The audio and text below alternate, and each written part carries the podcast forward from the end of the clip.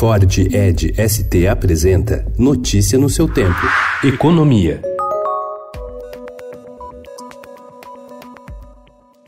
Apesar da forte rejeição do Congresso, o ministro da Economia Paulo Guedes deu apoio público ontem à criação de um imposto federal sobre transações financeiras, nos moldes da extinta CPMF, como forma de compensar a redução dos impostos cobrados das empresas sobre a folha de pagamentos, medida que faz parte da proposta de reforma tributária que será enviada ao Congresso. A contribuição social sobre transações e pagamentos, CSTP, deverá ter uma alíquota mais baixa, de 0,22%. Nós podemos propor uma desoneração forte na folha de pagamentos a troco da entrada desse imposto. Se a classe política achar que o mais importante, que os desvios, as, as distorções causadas pelo imposto são piores do que os 30 milhões de desempregados sem carteira de trabalho têm, aí eles decidem.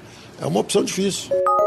O Senado aprovou ontem o texto da medida provisória da liberdade econômica, que reduz burocracias para empresários, mas derrubou a autorização para o trabalho aos domingos e feriados. Essa permissão era defendida pelo governo, mas causou polêmica no Senado. Como a MP perderia validade na próxima terça-feira se não fosse votada, o governo preferiu recuar e concordar com a retirada da autorização de trabalho aos domingos para garantir a votação a tempo. O artigo foi considerado um jabuti ou uma matéria estranha a medida e retirado do texto aprovado sem novas alterações, o que evitou que a medida tivesse de ser novamente analisada pela Câmara.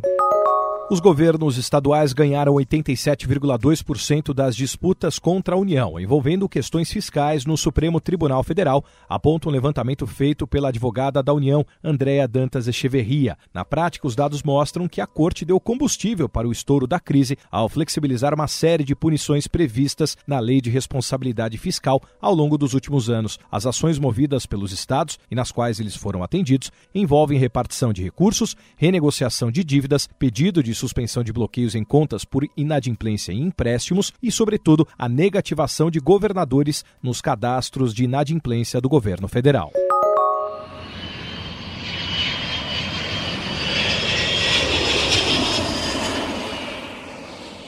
A Passaredo Linhas Aéreas comprou ontem a MAP Linhas Aéreas, companhia com atuação no Amazonas e no Pará. O valor do negócio não foi divulgado. Segundo José Luiz Felício Filho, presidente da companhia, o objetivo da aérea será reorganizar as operações a partir do aeroporto de Congonhas, em São Paulo. Com a recente redistribuição das autorizações de pouso e decolagem da Avianca Brasil no aeroporto da capital paulista, a Azul recebeu 15 delas, a Passaredo obteve 14 e a MAP, mesmo com atuação exclusiva no norte, conseguiu 12. Com a aquisição, a Passaredo passará a ter 26 voos diários no aeroporto mais disputado do país. Notícia no seu tempo. É um oferecimento de Ford Edge ST, o SUV que coloca performance na sua rotina até na hora de você se informar.